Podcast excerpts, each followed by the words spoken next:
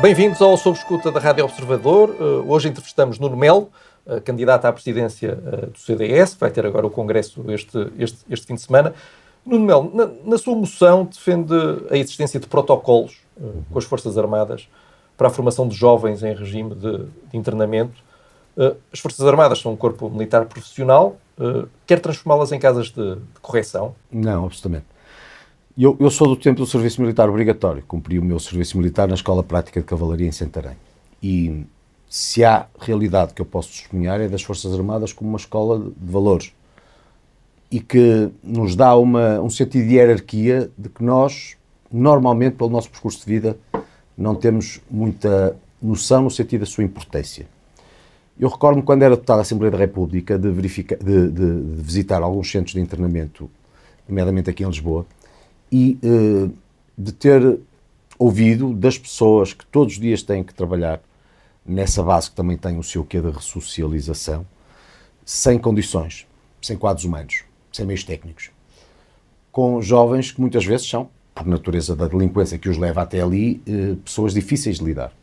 E o que eu defendo não é propriamente o cumprimento de um serviço militar pelos jovens em uh, caso de internamento. O que defendo é a possibilidade de se protocolar com as Forças Armadas, na perspectiva dessa transmissão de valores, de lógica de hierarquia, de, de, de conferir a jovens em situação de delinquência uma experiência que muitas vezes nos seus percursos de vida nunca tiveram, eh, uma, uma maior, uma ferramenta que permitirá maior possibilidade da sua ressocialização, digamos assim.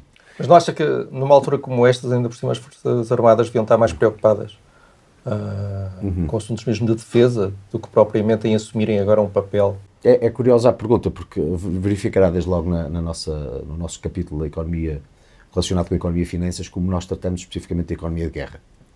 E eu quero esperar, apesar de tudo, que a circunstância da guerra seja transitória, tão rápido quanto possível.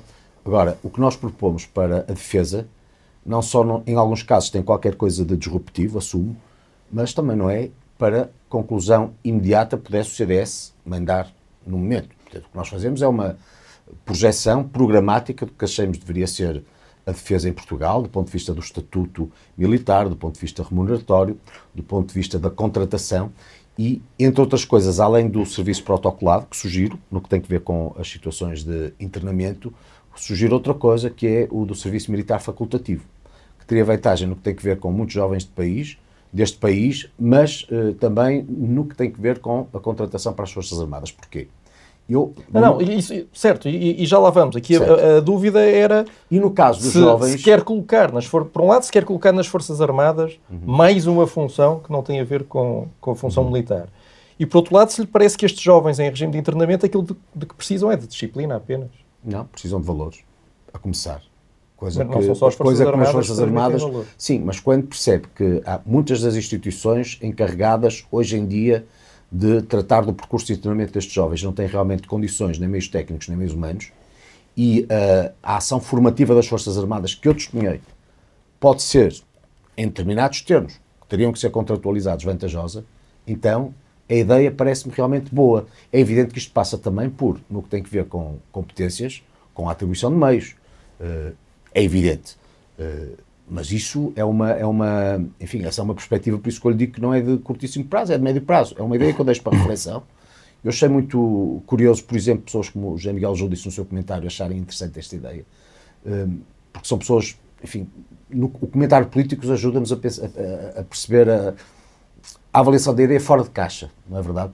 E, e realmente, se eu não conhecesse estas instituições, se não conhecesse o funcionamento das Forças Armadas, as suas possibilidades, não faria nenhuma proposta deste sentido. Também vê militares hoje a ajudarem no combate aos fogos, Mas deixe, militantes. Deixe-me só perceber. A propósito do Covid, também diria, bom, seria estranho que tivessem de repente as Forças Armadas a ter um plano tão decisivo, um, papel tão decisivo no plano de mas vacinação, mas fizeram perceber... com grande sucesso. Porque as Forças Armadas são uma instituição, só para terminar, altamente preparada, altamente motivada e no que tem a ver com a formação de pessoas, que eu acho que é a base para uma verdadeira ressocialização, desde logo os jovens, com, com, com um tremendo potencial. E pelo menos a ideia fica aí e o facto de ser discutida, eu acho que isso é bom. Mas estes jovens, só para perceber exatamente a sua ideia, teriam uh, o direito de declinar esta via das Forças Armadas, ou não? Eu suponho que os jovens, eh, os jovens não vão propriamente para, para a tropa, para serem militares. Os jovens também não têm o direito de declinar a sua inclusão na, numa casa de internamento. Portanto, seriam obrigados a escolher essa é. via, ou a seguir essa via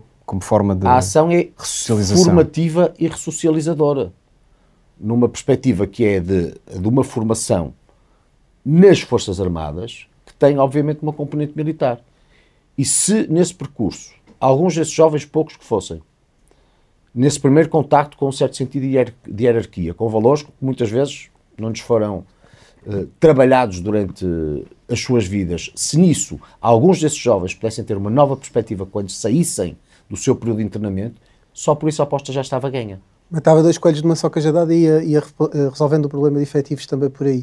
Eh, Não mas, necessariamente, porque antes... o problema dos efetivos tinha que ver com o, eh, o, digamos, o sistema normal de contratação para as Forças Armadas, mas com, eventualmente, a utilização de um serviço militar facultativo, Vamos, que aí sim, jovens que não são delinquentes teriam a possibilidade, querendo ter uma experiência militar, de fazer o tempo equivalente ao período de recruta. Da recruta. Depois, Já lá vamos para, para explicar melhor essa medida. Só antes de irmos lá, permita-me aqui, podemos considerar assim uma pequena provocação, que é o atual presidente do CDS, ainda presidente do CDS, uhum. destacou várias vezes precisamente o aspecto definidor, como aspecto definidor da sua personalidade uh, pessoal e política, até como como elemento de argumento político, o facto de ter formação militar. Francisco Rodrigues dos Santos é, para si, um exemplo do sucesso dessa formação militar em termos é de valores. O Francisco Rodrigues Santos não teve propriamente uma formação militar, passou pelo colégio militar, que é uma coisa completamente diferente. É? Ele definia assim, não, não sei se tecnicamente militar, é assim, mas ele definia o, assim. O serviço militar, eh, digamos que o serviço militar, como eu o considero para este efeito, é outro estadio que não o de quem teve a oportunidade, felizmente, no colégio militar, ter uma, uma aprendizagem normal, até do ponto de vista curricular. Eu tenho filhos de vários amigos que estão no colégio militar e testemunho como o colégio militar é uma escola para a vida. Pronto. E, portanto, o que lhe digo é que valorizar a instituição militar é uma coisa boa, venha de quem venha. Eu não sou daqueles que demonizam a instituição militar, porque a instituição militar é realmente, ou pode ser uma escola de valores, entende? E, e, e pode ser aproveitada para muito mais do que aquilo que é chamada uh, a fazer em tempos de paz. E eu, enfim, estou a, neste caso, refletir sobre as possibilidades através das Forças Armadas em tempo de paz, naturalmente. E, portanto, uh, Francisco Rio dos Santos é um exemplo uh, de uma formação paramilitar ou semi-militar num processo de aprendizagem de sucesso e de alguém que tem os valores que, que preconiza. É o exemplo de alguém que estudou no colégio militar e está preparado para a vida, como é evidente. O facto de eu ser candidato à sua sucessão, o facto de eu ter sido, ou ser crítico de alguns aspectos da sua liderança, não significa que, como pessoa, não veja nele valores que resultam um percurso enfim, que, que, no que tem a ver com a nossa formação enquanto pessoas também tem outras componentes. Enfim, nós não, nós não bebemos apenas da escola, bebemos da família, bebemos das nossas experiências com os nossos amigos, bebemos de uma multiplicidade de fatores que depois ajudam a formar a nossa personalidade. Agora, se está à espera que eu venha aqui dizer mal do Francisco Rodrigues dos Santos, mas ainda a propósito da sua passagem pelo Colégio Militar, eu não vou fazer, como é evidente. Eu acho muito bem que Francisco Rodrigues dos Santos tem orgulho da sua passagem pelo Colégio Militar, como eu tenho muito orgulho da minha passagem pelo Instituto Nuno Alves ou Colégio das Caldinhas, enfim, uma instituição dos jesuítas, equivalente ao São João de Brito, uh, alguns mais a nós. Isso, é, isso é bom e é normal. Quando os locais por onde nós passamos nos marcam e nos marcam positivamente, isso significa que tiveram algum papel positivo no nosso percurso de vida. Não, utilizou, aliás, essa formação militar como exemplo de que não tinha medo de si e por isso é que o aspecto era tão relevante. Que, uh, mas uh, o, íamos avançar para o serviço. Também não uh, Recorda-se disso, não é? Recorda-se disso. Defende a criação do serviço é militar aqui, facultativo, já falou aqui várias vezes, nós é que não o deixámos falar, agora vai poder falar. Uh, isto duraria quanto tempo? O tempo da recruta, já disse, mas quem é que pagaria e se não seria um, um desperdício de, de recursos? Uh, já que íamos, a formação militar custa dinheiro e ia estar a ser aplicada a pessoas que depois hum. iam seguir outros percursos. Eh, eh, não é um desperdício. Sabe quanto é que isto custaria? Desperdício não é porque reparará que nós defendemos um aumento da, da, da dotação financeira das Forças Armadas para 2%. Eh, e é evidente que isto também não podia ser feito de um dia para o outro. Quando estou a dizer nas, nas linhas programáticas que apresentamos, não é que isto é para amanhã. Bom, mas tudo o que seja de vantagem no processo formativo da pessoa é bom. E, portanto, não há um desperdício. Se nós conseguirmos formar melhores cidadãos, isso é bom para um país inteiro. Eh, e eu insisto, as Forças Armadas são uma escola de valores com um sentido de hierarquia que realmente pode ser de grande vantagem no processo formativo, como pessoa, desde logo, daqueles que são jovens, eh, numa fase pós-universitária ou pré-universitária. Dito isto, dito isto, é facultativo. Sendo facultativo, eu testemunho, como certamente muitas das pessoas que aqui estão, que há várias pessoas que hoje em dia, sendo jovens, gostariam de ter uma experiência militar, uma formação militar, mas não têm nenhuma possibilidade. E, portanto, eu não defendo o serviço militar obrigatório, defendo o serviço militar facultativo. E, qual é? e depois reflito também sobre a circunstância de, neste momento, o recrutamento para as Forças Armadas ser largamente deficitário. Há uma dificuldade de recrutamento. E, por isso, muitas destas pessoas, muitos destes jovens, nesse primeiro contacto com a vida militar, poderiam sentir-se compelidos a estabelecer um contrato futuro com as Forças Armadas. Portanto, teria daqui várias vantagens sendo que eu não reduziria os inconvenientes a, a, ou não, redu, não reduziria o programa apenas à circunstância do custo. Porque, enfim, Rapidamente, receitas... serviço militar obrigatório em alguma circunstância, se piorasse o contexto geopolítico? Guerra. Se tivéssemos de uma guerra, guerra, naturalmente, parece-me óbvio, não é? Se Portugal estiver envolvido se tivéssemos, se tivéssemos que defender a, se tivéssemos que defender a pátria em caso de, de invasão externa, parece-me que seria uma obrigação de todos. Eu seria dos que estaria lá certamente, não é? Mas só aí? Sim, por hora sim, porque não estou a ver que, que o serviço militar obrigatório porque todo o sistema foi alterado. Foi alterado no sentido de uma profissionalização, que valoriza muito um, o papel das Forças Armadas, desde logo no, no âmbito da NATO, que se percebe agora de grande importância, nomeadamente a propósito do que está a suceder na Ucrânia, com a invasão russa e com as ameaças que, que, que a propósito dessa, dessa, dessa invasão existem, e, portanto, enfim, o, o sistema está bem pensado para os novos tempos. Não invalida que não possa ser repensado conjunturalmente em relação a aspectos que têm a ver com o país e com uh, uma melhor utilização das Forças Armadas para coisas de que são altamente capazes. E, e, e, e volto a insistir, a componente formativa das Forças Armadas, como escola de valores, é uma coisa realmente extraordinária. É um ativo com que este país conta. Falou aí da guerra da Ucrânia uh, e que tem, sido, tem, tem levado a um grande fluxo migratório, enfim, de refugiados. Uh, chegou a dizer numa entrevista, quando estávamos na anterior crise migratória, que também tinha conflitos no Norte da África e no Médio Oriente como, como grande motivo desse êxodo. Um, disse o seguinte: precisamos, precisamos de pessoas, mas não de quaisquer pessoas. Têm a obrigação de respeitar as nossas leis, tradições e cultura. Isto tem que ser contextualizado, naturalmente. Claro. O que lhe pergunto é: os refugiados de guerra ucranianos encaixam melhor nos valores europeus do que os refugiados das vagas que vieram nos últimos anos decorrentes das guerras da Síria, da Líbia, etc. Uhum. Vamos cá ver, do ponto de vista da, daquela que seria uma matriz identitária judaico-cristã, parece-me evidente. Não é? No que tem a ver com uh, enfim, as afinidades do, do povo ucraniano com a generalidade dos povos europeus. Uma matriz judaico-cristã. Mas o ponto não é esse. O que eu disse a propósito e nesse tempo tem que ver com uma separação conceptual que não tem acontecido por razão eminentemente política entre o que é refugiado e quem é migrante.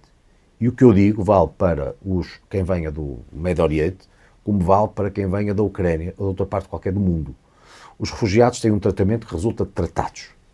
E sendo verificada a situação de refugiado, o acolhimento tem que ser feito tem que ser feito porque os países subscrevem esses tratados. Se estes 4 milhões de, caso, de ucranianos. Só, só para terminar, assim. coisa diferente são os migrantes. E os migrantes, e eu acredito que a política migratória deve ficar ao abrigo do princípio da subsidiariedade, porque as necessidades de migrantes não são iguais em Portugal, Espanha, na Alemanha, em Inglaterra, que por acaso já não faz parte da União Europeia, na Polónia, onde seja, ou fora da União Europeia. E, portanto, a questão migratória, que está ao abrigo de outras leis, deve ser, eh, digamos assim, tratada. De maneira diferente de acordo com a avaliação de cada país. Eu recordo no governo do, do Pedro Passos Coelho, numa, numa, numa, numa iniciativa que foi muito. com a qual eu concordei profundamente, que foi o estabelecimento de um sistema de, de cotas, uh, o governo Passos Coelho, que nós integramos. Um sistema de cotas em que várias entidades nacionais eram chamadas a definir o quadro das necessidades migratórias no país. E, portanto, Instituto de Emprego, Institutos de Formação Profissional, várias entidades ajudavam a definir o tipo de migrantes que nós precisamos e a quantidade precisa de pessoas mais diferenciadas, menos diferenciadas na agricultura, na gestão, no que fosse. E então o acolhimento do país de migrantes era feito em função dessas necessidades do país. Porquê? Porque assim nós sabemos que se acolhermos quem necessitamos, damos a estas pessoas o tratamento que é devido, que é o mesmo que damos a um cidadão nacional. Mas isto são situações de certo, migrações. Só queria perceber uma coisa, exato, de... só queria perceber se estes 4 milhões de ucranianos, ou 3 milhões, 4 milhões que as Nações Unidas apontam, se fossem 4 milhões de refugiados sírios eh, comprovadamente vindos da guerra deviam ser igualmente integrados na União Europeia ou se as diferenças culturais deveriam ser um entrave para que não fosse tão facilitada a entrada. Como sabe, à chegada consegue determinar-se quem vem, vem numa situação de migração ou com estatuto de refugiado. É essa verificação à chegada que define o tratamento a dar à pessoa, seja sírio, seja libanês ou seja ucraniano. E, portanto, se quem vem foge da guerra, no caso ucranianos, maioritariamente de resto, como se percebe, querendo voltar ao seu país, logo que possam, são refugiados, devem ser acolhidos como refugiados. Se forem imigrantes, devem ser tratados como imigrantes. Isso parece mais ou menos evidente. Vamos falar sobre outro aspecto da sua moção, uh, mais ligado à segurança interna. Uh, diz, e cito, que rejeita os extremismos daqueles que procuram criar uma realidade alternativa de um país que, apesar de tudo, ainda é um dos mais seguros do mundo. Ao mesmo tempo, na sua moção também diz o seguinte: há territórios no país onde só a polícia entra, onde não se pode circular em segurança a partir de determinadas horas. A minha pergunta é: somos um dos países mais seguros do mundo ou somos um país onde há um problema com territórios onde não se circula em segurança? Somos um país com uma coisa e outra. Principalmente, como também se refere na, na moção, em algumas áreas. Mas não é contraditório? Não, não, não é absolutamente nada contraditório, porque convive com ambas as realidades, principalmente nas regiões da área metropolitana de, de Lisboa e não só. Ou seja, o que eu defendo é o seguinte: é um princípio de resto aprendemos nas faculdades de Direito. É, as leis são gerais e abstratas. Significam que devem ser iguais e aplicáveis a toda a gente da mesma forma. E a soberania de um Estado eh, é real quando, desde logo, a polícia pode exercer a autoridade do Estado através dessa mesma polícia ou quando as pessoas podem desfrutar da utilização do território nacional onde estejam.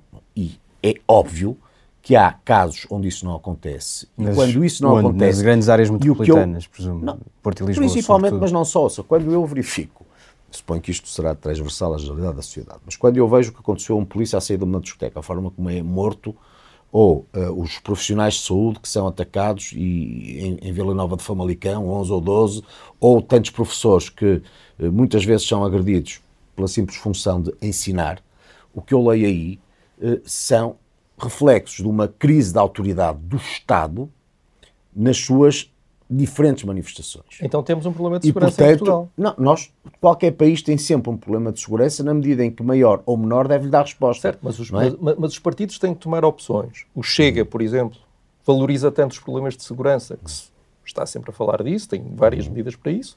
O PS, por exemplo, valoriza mesmo menos e entende que nós somos um dos países mais seguros do mundo e que não há um problema de segurança, logo não dá tanta prioridade a esse assunto. O seu CDS, caso venha a ser eleito, vai dar prioridade à segurança porque entende que há um problema a resolver ou entende que não há um problema, somos um dos países mais seguros do mundo e, portanto, isto está a correr bem. Qual eu, das duas? As duas quero, Em primeiro lugar, o Miguel Chacan há muitos anos fará a justiça de reconhecer que o CDS fala das questões de segurança muito antes do aparecimento de novos partidos. E, portanto, nós certo. não estamos a nascer para a segurança. Uma das coisas que eu digo na moção é que o CDS tem que resgatar temas que sempre foram tratados por si, como ideias que eram identitárias e que, se não forem nítidas no que tem a ver com um partido com as nossas características, depois são tratadas apenas por outros e muitos dos eleitores não veem no CDS a, eh, a sua utilidade, porque não dá ao CDS, nesse caso, respostas concretas para problemas concretos e a segurança é um problema. A questão é que na sua moção parece, parece demarcar-se de um certo partido, que é o Chega, não, não estando nomeado, mas ao mesmo tempo. Na minha moção digo outra coisa. Assume que é um problema não, de, eu, Na minha moção digo também outra coisa, é que eu não vou passar, se for presidente do CDS, o tempo a comentar a iniciativa liberal do Chega. Não me interessa nada. Estou a valorizá-los enquanto partidos e não estou a centrar e não estou a centrar a, o foco onde acho que deve estar esse foco, que é no CDS e no que o CDS propõe. Eu, neste momento não me interessa nada o que chega a propor. Mas o senhor é que, escreveu, é que escreveu criticando Sim, os extremismos deixou... daqueles que procuram. Quem são aqueles? Sim, quem é que eh, são aqueles que procuram criar uma realidade alternativa eu, de um por uma país questão que, de método, Por uma questão de método, responder à primeira pergunta. Posso, que eu não respondi só para não saltarmos não, pergunta por não, não respondi. É, é, esta, esta é muito rápida. Não, esta então é rapidíssima. Não, mas eu quero responder à primeira. Lento ou rápida, não posso ficar com elas então, pelo caminho, senão quem ouvir a entrevista vai dizer, olha, aquele fugiu à pergunta. Eu não quero fugir às perguntas. O que eu lhe digo é que quero tratar as questões da segurança com senso. E o que é que me diz o senso? O senso diz-me que há, há casos em Portugal onde, de facto, a lei não é aplicável de forma geral e abstrata, ou seja, uh, casos onde a polícia não pode entrar, casos onde as agressões gratuitas se manifestam com maior eh, frequência, digamos assim, são casos que justificam uma intervenção decisiva do Estado, nomeadamente através das forças de segurança, mas também da ação eficaz dos tribunais, para que de forma dissuasora, mas também ressocializadora, o caminho seja melhor no futuro. Ponto. Depois, não significa isto uma constatação que é estatística, para responder também assim, de que Portugal, comparativamente com outros países, é ainda um país com, com índices de, de, de, de criminalidade mais baixos. Uma coisa certo. não invalida a outra. E, portanto, nós devemos, a esse propósito, saudar o facto, até numa perspectiva que eu acho que na política é importante. Nós, para, o facto de ser um partido de oposição não significa que tem que estar sempre a criticar tudo, mesmo quando, casuisticamente, posso ver bons resultados. E o facto de eu ver que Portugal é um país onde a criminalidade não tem índices verificáveis noutros países, o facto até de perceber que muitos migrantes, desde logo, optam por Portugal porque têm essa percepção, isso é uma coisa boa, mas isso não invalida o resto. E devemos fazer tudo para que uma escalada no sentido não aconteça e principalmente para onde isso não se verifica, e há casos onde isso não se verifica, seja perceptível uma ação do Estado, porque a não eh, verificação nítida da ação do Estado permite também o surgimento de outros fenómenos que tratam, que tratam a realidade ou, ou que tratam essa casuística pela pura especulação, basicamente exacerbando o lado mais negativo da natureza humana, e eu prefiro... E aí está a falar do Chega, já não, pode não, responder não, à pergunta. Estou a falar de outros, não importa quem, não lhe quero falar nem do Chega, da Iniciativa Liberal, estou a falar de outros, eh, mas o que, senhor é que escreveu isto. Que permitem. Claro que escrevi, eu sei exatamente o que escrevi. Então isto estava a referir-se a quem? Não quer responder? Não se trata de, de querer responder nem deixar de querer responder. Se não quiser responder, não Trato, tem problema, não, era só para. Não, não, ouça, ouça, o facto é que há partidos, outros, e eu estou-lhe a dizer que se eu tenho aqui uma, se eu tenho uma estratégia que para mim é muito nítida, que é de não passar a vida a falar dos, dos outros partidos, o facto de eu verificar hoje que há outros partidos que conseguem votos a exacerbar aspectos que são de reação ou reativos da natureza humana, sejam Chega, sejam outros, é uma constatação de facto, mas não, não invalida que eu quero basicamente focar a atenção naquilo que são as propostas falar... do CDS. É tão simples quanto. Não quer dizer os nomes. Okay. Não tem que dizer nada, não tem que dizer e, o quê. E por falar em, em, foco, mantendo ainda esta questão da segurança, diz que o nosso modelo de educação de penas está excessivamente centrado uhum. na ressocialização e quer repensar, cito, as saídas precárias e a liberdade condicional. O que é que quer mudar exatamente nestas, nestas duas questões? Posso complementar a frase porque também quero aí focar exatamente no mesmo parágrafo, o tempo que medeia entre o cumprimento do crime, o julgamento e a execução de penas. Digo exatamente. várias coisas, eu sei exatamente o que escrevi. Mas o, o que lhe digo é que realmente um dos maiores problemas quando trata das questões da segurança está na ligação necessária à componente da justiça. E ter quem todos os dias tem que garantir a nossa segurança. Uh, conviver com decisões muitas vezes incompreendidas do ponto de vista da sociedade, da justiça, dificulta a tarefa que é a prazo aquela que, no que tem a ver com a sociedade, mostra que o Estado é diferenciador, que o Estado pode ter aí um papel. Que é crimes estou violentos, à circunstância de, violência, estou a referir à circunstância do, do, conhecimento de, do cometimento de crimes que aos olhos do um tribunal, isto também se aprende nas faculdades de direito, como bem sabem, deve refletir o sentimento geral de uma sociedade. Um tribunal não pode ter decisões que sejam lidas como anormais ou absurdas pela sociedade deve ser um padrão. E aqui está a falar de crimes Bom, violentos. Estou, estou a dizer, principalmente em relação aos, aos crimes violentos, dizer, um... saber que há, em casos de crimes violentos, muitos, uh, ações de forças policiais que são duras, que são difíceis, com pessoas que são presentes a tribunal e, invariavelmente, não se lhes é aplicada a prisão preventiva, ou então crimes que são cometidos e entre o cometimento do crime pelo, pela morosidade do julgamento e a execução de pena passam anos. Quer dizer, tudo isso mas não vem não... a crédito nem, das, nem da política de justiça, menos da política de segurança. E mas aqui não é exatamente segurança, isso. Só é? para terminar, quando tem forças de segurança altamente desmotivadas, muitas vezes, por razões salariais, uh, por razões de dificuldade no terreno, por essa incompreensão judicial sobre a sua própria ação, depois dizem não vale a pena, nós vamos atrás deles, nós temos as pessoas e no fim estão cá fora a cometer crimes. E muitas vezes nós é que somos a parte maltratada do sistema. Então realmente temos que refletir sobre isso. Mas já tem uma proposta concreta para a diminuição do número de saídas precárias ou uma mudança para apertar mais as condições para uma liberdade condicional? Ou... Uh, verificará que isso é uma moção de estratégia global. Não. Está, está a apresentar as grandes linhas programáticas. Eu acho muito certo, curioso quando fui certo. entrevistado pela sua colega do público, achavam que isso era quase um programa de governo. E agora o que me está a pedir é quase uma densificação que só falta ter aí os projetos de lei. Quer dizer, não, não podia, dá. Podia, o que eu lhe digo é o seguinte: podia ter uma está aí a teoria geral. Está aí a teoria geral. Por exemplo, diminuir o tempo, diminuir o tempo que medeia a, a cometimento do crime, a administração da justiça e a aplicação das penas. Está aí. Obviamente que isso depois tem que ser identificado, identificado pela via legislativa. Dizer que no que tem que ver com a aplicação da prisão preventiva. Obviamente que isso tem que ser identificado pela vida, tem que ser identificado pela via legislativa. Isso é óbvio. Mas o que aí está, do ponto de vista programático, eu suponho que não deixa dúvida em relação a quem seja. Isso também não. Certo. Em relação à saúde, eh, na sua moção, diz que quer rever as carreiras uh, dos profissionais de saúde e o sistema remuneratório. Portanto, o que tem em causa aqui é aumentar salários de uh, médicos e de enfermeiros. O que tem em causa aqui é uma coisa muito mais importante que eu gostava que também pudesse ficar sublinhada nesta nossa conversa. Se há um problema que eu identifico no CDS, é o de, num partido que nos seus melhores momentos foi sempre um partido de quadros, que a população identificava com cada área setorial, se pensar nos anos 80 e 90, quando falava de agricultura, tinha um professor Rosado Fernandes a falar de agricultura, que tinha sido presidente da CAP, uma confederação que significa perto de 200 mil agricultores. Quando falava do mundo da saúde, tinha Maria José Nogueira Pinto. Quando falava do mundo do direito, tinha o António Lopes Xavier. Quando falava de política pura, tinha um Paulo Portas. Enfim, quando falava do, do mundo da beca, tinha o Dr. Ferraz da Costa. Por aí fora. Muito disso perdeu-se no percurso. Ou seja, se for na rua, Hoje, ao contrário do que sucedia num passado mais ou menos recente, eh, e aqui não estou a fazer, a fazer avaliações críticas em relação à liderança de quem seja, estou a fazer uma constatação de facto.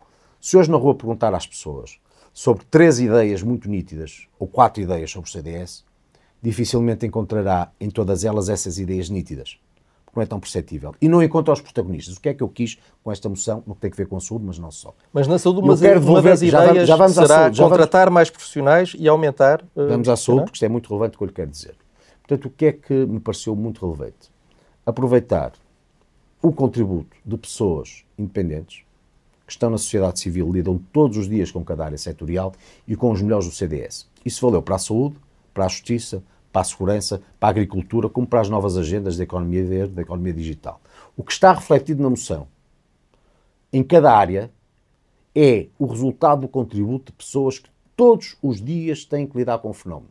Se olhar para a área da saúde, por exemplo, a coordenar uh, a área da saúde, na moção, obviamente com a minha concordância e também com a minha intervenção, está o João Varendas Fernandes, que, é, que gera um dos maiores hospitais uh, deste país, como está a Isabel Galriça Neto, que é talvez a maior referência nos cuidados paliativos em Portugal. Mas estão também pessoas, isto para falar do partido, mas estão pessoas que vieram da sociedade civil, que disseram o CDS neste momento não está na, na, na, representado na Assembleia da República, comigo. Tem o professor Queiroz Imel, por exemplo, que é um, uma das pessoas, enfim, eu diria uma das maiores referências da cirurgia em Portugal, fez o primeiro transplante cardíaco, cardíaco em Portugal. Ou seja, o que está... Só queríamos saber o que está, o seu, um dos seus objetivos na saúde é que... contratar mais médicos e aumentar uh, os salários de médicos e enfermeiros. Já Era só essa a pergunta. Não, mas é, que, mas é que para mim é, isso é muito mais, muito mais relevante do que essa resposta são os nomes. sintética, não são os nomes.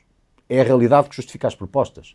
Estas propostas, a começar, e é bom que as pessoas saibam, não são propostas que saem da minha criação apenas, no sentido de tentar ganhar um congresso de forma estapafúrdia, sem desde logo contextualizar custos são propostas de quem todos os dias é obrigado a resolver problemas. Todos os dias sabe o que está mal na saúde. E todos os dias percebe o que tem que ser feito. Aliás, isto fala da saúde como vale para o resto. E no que tem a ver com a carreira médica, é evidente que hoje, para começar, não pegou no essencial, que é, na teoria geral, a da complementariedade entre os setores público, privado e social, que está aí. Mas isso é uma proposta que o CDS vem há muito defendendo. Vem há muito defendendo, mas é bom que se reforce de cada vez não é? Porque nós não temos absolutamente nada contra o Serviço Nacional de Saúde, achamos que o Serviço Nacional de Saúde é altamente meritório, achamos é que deve ser complementado com os outros sistemas, porque as pessoas o que querem é ser tratadas, no limite querem é viver, querem ser bem tratadas. Pronto. E, portanto, depois de reforçar essa complementariedade, tem que passar para a constatação de que no Serviço Nacional de Saúde, nomeadamente, certamente conhece muitos médicos, como eu próprio, aliás, eu vivo rodeado de médicos, a carreira hoje em dia, apesar do extraordinário contributo dos médicos, dos enfermeiros, dos técnicos de saúde, está longe de ser gratificante para esses profissionais de saúde.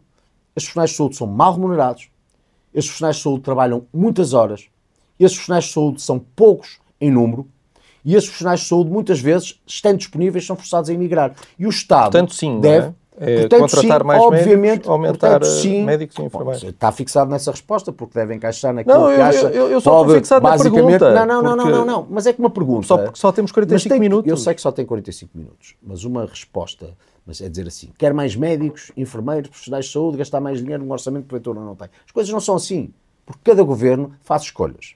E as escolhas resultam de uma realidade orçamental que pode distribuir de acordo com prioridades. E a saúde é talvez das primeiras prioridades. E eu sei o que é eh, pessoas, profissionais de saúde, trabalharem nestas circunstâncias, porque estou com eles todos os dias. Eu sei que é terem enfrentar uma crise do Covid, no início, quando o, o, o, ministro Santos Silva dizia que estávamos preparadíssimos, estamos a falar do mês de fevereiro do ano em que tudo começou, e não terem desinfetantes em cima das mesas, terem que comprar máscaras nos hipermercados ou nos estabelecimentos de venda porque não os tinham nos hospitais. É- Faltava-lhes tudo, entende? faltava-lhes tudo. E, portanto, mas, o, o, Serviço Nacional de Saúde não é apenas uma ideia. Mas pode perfeitamente defender um reforço do financiamento. Sim, defendo. Uh... Mas defendo, mas defendo. Só não percebo porque é que isso incomoda, porque é que o está a incomodar tanto. Não Só não estou a perceber não isso. Claro que depois terá que cortar em algum lado, claro. é óbvio. E seguramente que terá Miguel, os cortes para fazer. Miguel, não me está a é? incomodar nada. O, o, ponto é, eu gostava era de que, não, não apenas o Miguel, porque sei que percebeu por promoção, que quem nos ouve, ou quem nos vai ler, perceba que as componentes programáticas desta moção são muito mais do que um quer comprar, quer, quer eh, contratar mais médicos e enfermeiros, e é muito mais do que isso. É uma constatação de um sistema de saúde que, sendo complementar, precisa de muito mais. E precisa também, obviamente, de mais médicos, técnicos de saúde, enfermeiros, principalmente pessoas muito mais motivadas, sabe? Porque não tudo de si estão profundamente desmotivadas. Mais ainda, quando, como comparativo, só tem uma certa propaganda do Ministério que vende as maravilhas de um serviço, que vive do sacrifício dos na profissionais, questão, sem que os recompense ou reconheça pelo talento e pelo esforço. Na questão da saúde estamos mais ou menos entendidos. Eu acho que queríamos saber é 2% na defesa, reforço orçamental grande na saúde para corresponder a todas estas ambições, onde é que iria cortar uh, uh, nesse aspecto para conseguir equilibrar esse orçamento, mas creio que o que diz é que este documento é preparatório, mais programático e ainda não tem esse tipo de contas feitas. Não, não estou a entender. Não, em, muitos casos tem, em muitos casos tem, por exemplo, se, se ler o nosso capítulo sobre economia e finanças, lá está, vi o contributo do Paulo Núncio, que foi secretário-geral dos Assuntos Fiscais, vários. Não, para dizer o quê? São pessoas que lidam com isto todos os dias. E tem-se honestidade de se dizer que as propostas que se fazem implicam não haja nenhum transtorno do ponto de vista uh, orçamental relevante, mas ao mesmo tempo tendo que ser densificado por contas e tratando desde logo no que tem que ver com uma economia de guerra que implica uma alteração de circunstâncias que faz com que tudo não possa ser apenas assim compaginável. Pronto. E parece-me óbvio que é tudo uma questão de prioridades. É tudo uma questão de prioridades. Olha como, é como o PRR, por exemplo. Nós, uma das coisas que teremos é uma comissão de acompanhamento da execução do PRR. Com pessoas assim. E é tudo uma questão de prioridade. O governo, o, governo, o governo optou pela dimensão pública para aquilo que é a aplicação de dotações financeiras que vêm da União Europeia. Nós, se calhar, investiríamos muito mais no setor privado, através deles geraríamos muito mais receita e, com essa maior receita, impostos que ajudariam a pagar muito aquilo que nós propomos. Portanto, tudo isto tem que ver com uma ideia que é de, até de um outro modelo económico, não é? Até de um outro modelo económico que, que está na base, obviamente, tudo aquilo que nós vamos sugerindo e propondo, certo, não é? Certo. Hum, eh, eh, eu sei que, já disse nesta entrevista que não quero passar o tempo a falar, nós assumimos esses anos, não há problema. Há uhum. dias disse uma entrevista que não ia demonizar o Chega, uh, no passado chegou a dizer que aquele partido era a realidade, e estou a citar, de uma pessoa que explora o pior da natureza humana, uhum. afinal de contas é preciso demonizar, tem lá um demónio, em que é que ficamos? O que eu digo é o seguinte, se, se tem algum problema com o Chega, o que tem que fazer é perceber se o Chega é um partido legal ou não é. O que eu não aceito é as tais linhas vermelhas em relação ao Chega, mas depois negarem-se a tratar o equivalente de um Partido Comunista Português que não se opõe desde o logo estava a, invasão do, que não, desculpe, que não, que, que, desde logo que não, que não que não se opõe à invasão da Ucrânia. O meu ponto é, nós temos um regime jurídico-constitucional, digamos assim, não é? E está estabelecido como é que pode ter um partido político, em que circunstâncias pode ter um partido político. Isto vale para a CDU, Aliás, vale para o PCP, como vale para o Chega, como vale para o CDS, como vale para qualquer outro. Se muito do que se lê, do ponto de vista da existência como partido em relação ao Chega, como em relação à CDU ou em relação a qualquer outro partido, é de censura pela sua realidade conceptual, que é contrária ao que seja na Constituição e na lei, Bom, então devemos ter instituições que hajam no sentido de dizerem se o partido pode existir ou não pode existir. A partir do momento em que chega à conclusão que pode existir, vai a votos, elege deputados à Assembleia da República, eu pergunto-lhe porquê é que há de estar a tratar da proibição da eleição de um vice-presidente do Chega, mas no entanto não tem nenhum problema com o a eleição. O seu CDS Desculpe, estaria a favor desse, desse O meu problema, eu sou claríssimo em relação a isso. Se o meu CDS tivesse que votar contra, uh, para começar, há consensos parlamentares que se geram. Ponto. Mas a questão não está no votar. Eu ponho as, eu ponho as coisas nestes termos. Não aceito tratar a possibilidade de um vice-presidente do Chega sem que considere ao mesmo tempo, pelos mesmos pressupostos, a eleição de um vice-presidente do PCP. Eu não vejo. Ouça, tenho, vamos cá ver uma coisa. E, e, eu acho que todos fazem parte do universo parlamentar. E, portanto, veja, não, não quero com isto. O que eu lhe digo é o seguinte: tem festas do Avante com delegações da FARC, uma, enfim, uma organização terrorista colombiana, com convidados da Coreia do Norte. Tem um partido que lhe diz que a invasão da Ucrânia, enfim, não a condena, que nega a ajuda ao povo ucraniano no Parlamento Europeu. Mas não há problema nenhum. Porquê? Porque vivemos num sistema em que se é de esquerda mais extrema, não tem problema nenhum porque é esquerda. E depois, se as coisas passam à direita, demoniza-se, estabelecendo-se linhas vermelhas que não se dá em relação já, aos outros. O que eu lhe digo, só para terminar, quando uh, insisto, não quero passar a vida a falar dos outros, é porque eu sei que quando estamos com esta conversa, o que eu estou a fazer é valorizar os PCP e estou a valorizar o Chega. E eu quero é falar do CDS. Está a compreender? E, portanto, se alguém tem algum problema com o Chega ou com o PCP, dependendo do firmamento político ou ideológico, então que haja no plano institucional. Porque há instituições em Portugal que, suponho Estando eu... viabilizado pelo Tribunal Constitucional. Do meu ponto de vista, eu quero... O CDS viabilizaria o vice-presidente apresentado pelo Chega. Qual foi, Sim. não, qual foi a dúvida em relação ao que eu respondi? Não, o, que, o que, é, que, é, é, o que é que quer? É um título para dizer o CDS viabilizava um, um, um vice-presidente do Chega? Eu já lhe disse. Eu não aceito tratar o Chega de forma diferente do PCP se o que quer relevar, porque é isso que quer relevar, é o extremismo, sendo que encontra extremismo num caso e noutro e só está a valorizar o do Chega. E eu pergunto porquê é que não valoriza o extremismo na CDU? Eu pergunto, para si o facto de não condenarem a invasão da Ucrânia não é criticável? Deixa-me só... O facto de se achar que, a, que as Farc colombianas são uma, Normal, uma organização só fazer simpática uma pergunta... não faz confusão? Acha que a Coreia do Norte é uma democracia? Certo. E, portanto, Normal. se a questão é de extremismo, porque o que me quer dizer é que o Chega é extremista, que o Chega está fora do sistema e, portanto, não deve ter um vice-presidente, o que eu lhe digo é, eu estou disponível para ter essa conversa consigo, se pensar a mesma coisa em relação à extrema-esquerda, mas, volto a insistir, o que eu quero é falar do CDS. Certo, mas não, mas não acha aqui um equívoco. Nós, Porque eu não quero. Não acha aqui um equívoco. Não estamos a fazer nenhum juízo de quem é que é extremo, nem sequer fazer uma análise ideológica. É, o, vários partidos preparam-se para daqui a dois dias inviabilizar um vice-presidente do Chega. Se estivesse, a bancada parlamentar do CDS existisse, se houvesse deputados do CDS, o seu CDS e o seu princípio seria viabilizar esse vice-presidente, fosse do Chega, uh, porque não está O meu princípio seria muito simples. Se, na base dessa discussão, do ponto de vista dialético, estivesse a condenação de potenciais extremismos e estabelecessem para, linhas vermelhas para o Chega, equivalentes a linhas vermelhas para a CDU, era uma conversa. Se me disserem assim, é só para o Chega, eu não aceitaria. É simples, sabe? Porque se o Chega está no Parlamento e eu não quero, realmente está-me a levar para um lado que eu não nego porque não posso deixar de responder. Mas isto, devo dizer que em relação ao futuro não vai acontecer. Eu quero falar do CDS. Mas agora, se o problema é só linhas vermelhas com Chega, então se o Chega está no Parlamento, está no Parlamento porque foi a votos, porque elegeu deputados. Logo, o problema não é com o Chega, então, é com o povo português. Que vota, que elege esses deputados. Só que sabe o que, é que, o que é que eu vou lhe dizer? Eu não gosto de Chega. Não tenho particular simpatia pela iniciativa liberal. Gosto muito do CDS. Só que, na minha avaliação, uma coisa são os partidos. Outra coisa são os eleitores.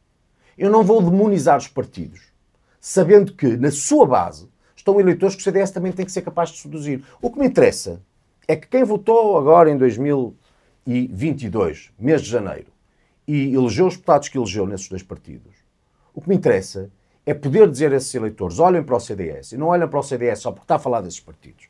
Olhem para as propostas do CDS, seduzi-los e ajudem-nos a ter os deputados que fazem falta na Assembleia da República, muito mais do que ter-nos a falar todos os dias dos outros partidos, porque isso não me interessa nada. O CDS fala com um partido muito mais do que aquilo que tem que ver com os outros. É Precisamente por reconhecer que, no fundo, quem decide são os eleitores, a, a, minha pergunta é a seguinte.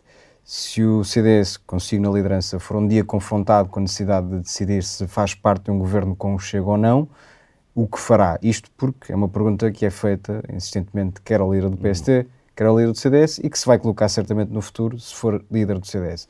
Fará parte de um governo com o Chega? que, em primeiro lugar, o CDS vai ter que ter um bom resultado em eleições europeias, que vão ser uma prova de vida, vai ter que ser que eleger deputados para a Assembleia da República e depois falará, depois fará em concreto as análises que tiver que fazer sobre quaisquer situações de governação ou outras e que por isso não faz nenhum sentido estar sequer aqui a especular sobre elas. Eu não me interessa nada se o Chega vai para o governo ou não vai para o governo. O que me interessa a mim é que o CDS tenha votos, tenha um bom grupo parlamentar, porque é um património da democracia portuguesa e valha por si muito mais do que aquilo que tem que passar a vida a falar dos outros. Claro. Já reparou o tempo que levamos aqui a falar Precisamente, e vamos falar do Congresso do CDS que vai, vai acontecer este fim de semana. Se quiser falar de Chega, convida o André Ventura, faz as perguntas todas e nós ficamos aqui vamos amigos falar do Congresso, não tem problema nenhum. Eu quero vamos falar, falar do Congresso que, que, que se aproxima. Uh, já convidou Paulo Portas para o Congresso e a Associação Cristas, deu-lhes uma palavra, faz questão que eles apareçam. Eu gostava muito que todos os ex-líderes do CDS pudessem estar presentes no Congresso. Falo muitas vezes com o Paulo Portas, como falo muitas vezes com o Manuel Monteiro e, e, com e outros, também. e com Assunção Cristas naturalmente, e, e, e, o meu desejo era que pudessem estar no, no, Congresso. Agora, os convites para o Congresso não me compete a mim fazê-los, porque eu sou apenas um candidato. Mas esperava que nesta altura tão difícil da vida do partido, quer Paulo Portas, quer Assunção Cristas, quer até Manuel Monteiro, fizesse uma declaração pública de apoio à sua candidatura. Não, sabe, eu tenho uma. A minha candidatura, que não é só minha, é de muitos, é uma candidatura que parte de uma, de uma constatação de facto. O CDS tem tido o pior resultado da sua história, tem uma oportunidade para ser devolvido ao regime que ajudou a fundar e há pessoas que podem estar melhor, em melhores ou piores condições para serem líderes. Eu nunca quis ser líder no passado, nunca tive esse, essa vontade. Mas no presente, eu olhando para as minhas circunstâncias, a minha emoção começa com uma frase do Ortega y Gasset, na verdade parte dela eu sou as minhas circunstâncias. E olhando para as minhas circunstâncias percebo que eu tenho hoje ferramentas que na liderança do partido outros porventura Mas não respondeu à pergunta. E portanto, não, e portanto, essa é a razão pela qual eu sou candidato. Isso não depende de quem vai ao Congresso ou deixa de ir ao Congresso. A pergunta era se gostava. O que lhe digo é que gostava muito de poder ter lá o Dr. Manuel Monteiro, gostava muito de poder ter lá o Dr. Paulo Portas, gostava muito de poder ter lá a Dra. Assunção Cristas, até o José Ribeiro Castro, com quem sabe, tive muitas, uh, uh, enfim, muitas, uh, muitos distanciamentos do ponto de vista político e partidário ao longo dos anos. Eu acho que ter os presidentes dos partidos nos congressos é uma coisa boa. Os apoios são atos individuais. Vai-me perguntar assim, se eu gostava que me apoiassem, claro que gostava que me apoiassem. Agora, se me perguntar, mas é decisivo que lhe apoiem?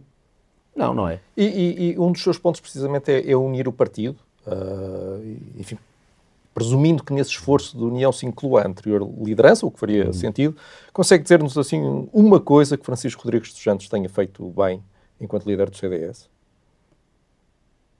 Enfim, houve, houve eu, eu, conseguiria dizer talvez várias coisas que o Francisco tenha feito bem. O que me interessa é falar do futuro, não me interessa falar do passado. Isso vale para o bem como vale para o mal. Quer dizer, as coisas Seria talvez um, um, esforço para tentar são, as coisas são pessoas. Tão simples, as coisas são, são tão simples quanto isso. Prefiro dizer-lhe outra coisa. É que este meu esforço de unir é um esforço de união sem exclusão. Eu quero poder juntar alguns dos melhores que estão, desde o velho ciclo do portismo, passando certo. pela atual liderança. Certo, estamos mesmo perto novos, do fim. Eu, eu só queria novos. uma coisa, mas podemos, e, se não vai dizer, e, podemos portanto, seguir em frente. Não, e portanto, enfim, em relação a isso, não, não vejo que haja grande, grande certo. dúvida. Muito bem, na moção de, coordenada por eh, Miguel Barbosa, um, é referido uh, que ao está no lote daqueles que de forma permanente, profissional e em regime de dedicação, dedicação exclusiva criaram um clima de instabilidade. Também em entrevista ao observador, Miguel Barbosa acusou-o mais diretamente de ser quase um profissional na divisão do partido. Um, se ganhar, tem garantias de que o partido vai estar consigo depois de dois anos em que, segundo os seus adversários, fez tudo para destruir o CDS? O que eu queria dizer ao seu colega há pouco é que esse esforço de união pressupõe três coisas.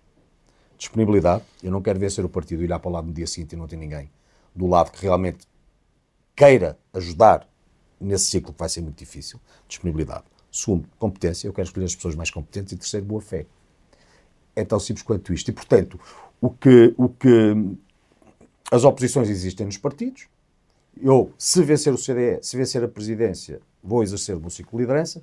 Não terei nenhum trauma, não tenho nenhuma visão traumática da possibilidade de oposições internas. O que lhe posso garantir é que vou tentar integrar as pessoas todas, tendo essa disponibilidade, talento e boa fé, ao longo do ciclo. Isso vale para todos. Quanto ao Miguel Barbosa, olha, terá que falar com o Miguel chamarem, Barbosa. Eu não tenho capacidade de interpretativa. Se chamarem fanfarrão, se lhe disserem que tem uma pulsão manifestamente totalitária, Uh, se lhe disserem que tem falta de maturidade, enfim, pode ser mais difícil. Se lhe disserem que tem um discurso de autocomiseração ridículo, uh, não, não vai levar a mal. Não, esta vejo, são só, é que fez tudo isto, a Francisco só puras, isto São manifestações muito naturais num processo pós-traumático. Eu se tivesse... Mas isso tivesse, foi num processo pós-traumático. Sido... Isto foi entre outubro e novembro e eram críticas ao Francisco Rodrigues Santos. Diga? Eram críticas suas a Francisco Rodrigues Santos entre outubro e novembro. Críticas minhas ao Francisco Rodrigues Santos. A propósito do adiamento do Congresso. Sim. Suponho. Ah, sim. É uma coisa. Fanfarrão não usei. Peço desculpa. Ou expressões que eu nunca usei. Mas conclua. Não, conclua. Nunca, nunca usei isso. Nunca usei e uma, o, e, Suponho que se estava a referir à moção. Suponho que se está a referir à moção escrita pelo Miguel Barbosa, não é assim? Não, quanto a críticas feitas a si, sim. Aqui estava-me a referir. Só para que fique claro, no Melo sobre Francisco sim, sim, Santos. Sim, Lembra-me um fanfarrão que diz que bate em toda a gente, mas que tem medo de eleições. É uma questão que usou. Uh, sim, mas contextualizar não tem nada a ver com ser, não é ser um fanfarrão. Estamos a falar da circunstância do adiamento de um Congresso, que realmente acontece quando está a ser disputado, não é? A 24 horas de eleições delegadas. Mas o ponto não era este. O ponto é se. se... É uma coisa diferente. Aí, digamos que é uma é uma, uma, uma, figura de estilo, que não tem nada a ver com. Temos, com temos, temos mesmo só dois minutos. Uh, já, já, referiu aí, já nos referiu vários nomes que o ajudaram a fazer esta moção e acabou de dizer que queria ter pessoas consigo. Uh, consegue dar-nos um ou dois nomes de pessoas que, caso vença, estejam consigo na, na direção? Só mesmo não. um ou dois nomes para não, sabermos quem é que. Porque eu não fiz um único convite ainda e calculará que, por muita estima que eu tenho pelo observador, não é aqui que o adiantaram, que desde logo não falei em relação a essas mesmas pessoas. Uhum. Mas tenho na minha cabeça muito bem desenhado o, o conjunto de algumas pessoas, para já, gostaria de ter comigo. E, e, tem falado da importância das próximas eleições europeias, uh, é o próximo ato eleitoral e, e, é um dos sítios onde o partido tem, tem, tem, tem uma representação. Vai ser, vai ser candidato nessas eleições? Não sei se vou ser candidato ou não, dependendo. Provavelmente até teremos outro congresso antes das eleições europeias e, portanto... Mas quer ser... Para já deixe-me para já deixe-me relançar o CDS, inverter um ciclo, unir o partido, criar condições para que, desde logo, possa ser devolvido a um regime que volte a existir, de que foi fundador. E depois, no que tem que ver com eleições em concreto, candidatos em concreto, calculará que dois anos em política é uma enormidade.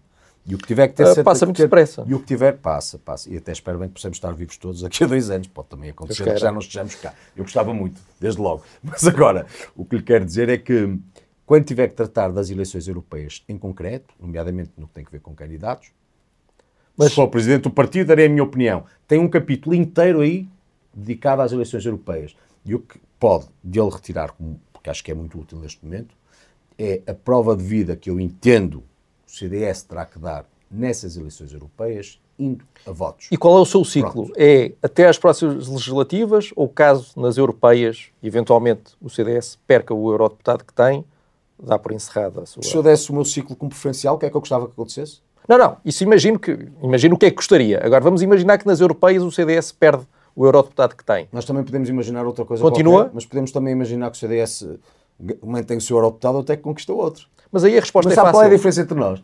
É que uh, a sua é uma perspectiva de um jornalista que eu tenho que compreender, não é? E quero conduzir a entrevista num certo sentido. Eu olho para os problemas e animo com as oportunidades. Não me deprimo com as circunstâncias. Por outra forma, levar a vida pode ser uma coisa muito difícil. Isto vai para a política. Pode fazer o CDS é que não, não se compromete com uma meta, uma meta eleitoral. Cada um, comprometer-se com uma meta eleitoral, um, tem aqui cada uma um escolhe a sua perspectiva. Olha a minha. A minha é... Mas, nós temos mas um compromete-se com uma meta eleitoral Ouça, ou não? A minha é... Nós temos um problema. Qual é o problema? O CDS foi varrido, a Assembleia da República bateu no chão. E, portanto, aqui chegados, há duas possibilidades. Ou eu me deprimo porque isto aconteceu e vou à minha vida, ou acredito que é possível fazer muito melhor e candidato. Se eu me candidato, é porque acredito que, obviamente, nós vamos eleger eurodeputados na sequência de um ciclo de que eu também farei parte. E o que digo, do ponto de vista da, lá está, novamente, da teoria geral, é que o CDS tem que ir a votos, tem que mostrar que tem valor, e digo-lhe outra coisa, que é para mim muito importante. Eu, é para mim, as sondagens valem o que valem. Parece-me evidente. Uh, mas há empresas que têm acertado, principalmente nos últimos anos, desde as eleições europeias em 2019. Uma sondagem da Pitagórica, feita 15 dias depois das eleições legislativas, estamos a falar de uma amostra recolhida entre o dia 15 e o dia 20 de fevereiro, À pergunta, se o Nuno Melo for o presidente do CDS e o Luís Montenegro o presidente do PSD, mas agora aqui o PSD não interessa por razões óbvias, o que é que aconteceria? E o que aconteceria é que o CDS teria, com distribuição de indecisos, 15 dias depois, comigo a presidente, um resultado, uma amostra de 600 pessoas, um resultado de 5,3%. Ficava à frente do Chega, ficava à frente da CDU, ficava à frente do Bloco de Esquerda, ficava à frente do PAN, ficava à frente do LIVRE. 15 dias depois. Ora, quando o quadri, partido só quando quadriplica, por causa quando, de Francisco não, Rodrigues dos Quando quadriplica, quando quadriplica os votos num tempo de 15 dias, significa que o eleitorado lhe reconhece alguma coisa. É evidente que isso para mim é bom. É evidente que isso para mim é bom. Há lá outros quadros. E noutros quadros o resultado do CDS com outros candidatos era de 1,4%. Essa sondagem foi para Era de 1,4%. Portanto, entre 1,4% com outros candidatos ou 5,3% comigo, é evidente que eu me animo com isto. Sabe porquê? Porque quem responde são pessoas que votam. Isso significa que 15 dias depois, uma liderança pode contar para alguma coisa. Portanto, foi, foi por causa de Francisco Rodrigues dos Santos que houve aquele resultado. É o que se conclui. Eu, eu, eu suponho que a resposta que tem é óbvia. É evidente que se um resultado é o que é no ciclo de uma liderança, essa liderança vai ter que ver alguma coisa com isso. Agora, o que me importa é realmente falar do futuro. Certo. E eu, o que lhe digo é que, eu não digo mais do que se foi por causa de, o que lhe digo é que comigo, numa constatação que é de facto, num estudo que é de opinião, com uma base que é científica, se 15 dias depois das eleições eu fosse presidente do CDS, o resultado garantia-lhe um grupo parlamentar maior do que o que perdemos, garantia-lhe que tínhamos com o mesmo resultado o eurodeputado, estávamos a tentar, estávamos a, a caminho de conquistar o segundo e mas, garantia-lhe principalmente que ficava à frente dos nossos principais adversários. Que, Ainda não da iniciativa liberal, mas, mas que, se Deus quiser lá chegará o dia. O que conta é os votos e vamos ter claro muitos é, votos para claro contar é, no mas, futuro. No mas, a imprensa, mas a imprensa que publica o... tantas sondagens, certamente que as sondagens também contam Nuno Melo, qualquer coisinha, senão, a, senão o observador não queria saber delas e não as publicava, muito menos as pagava. Mas vamos, vamos, vamos lembrar esse amor às sondagens na, na próxima claro campanha sim, eleitoral. Claro Nuno Melo, muito, e o seu, e o seu. Muito, muito obrigado por ter vindo ao, ao Sob Escuta da Rádio Observador. Uh, até breve.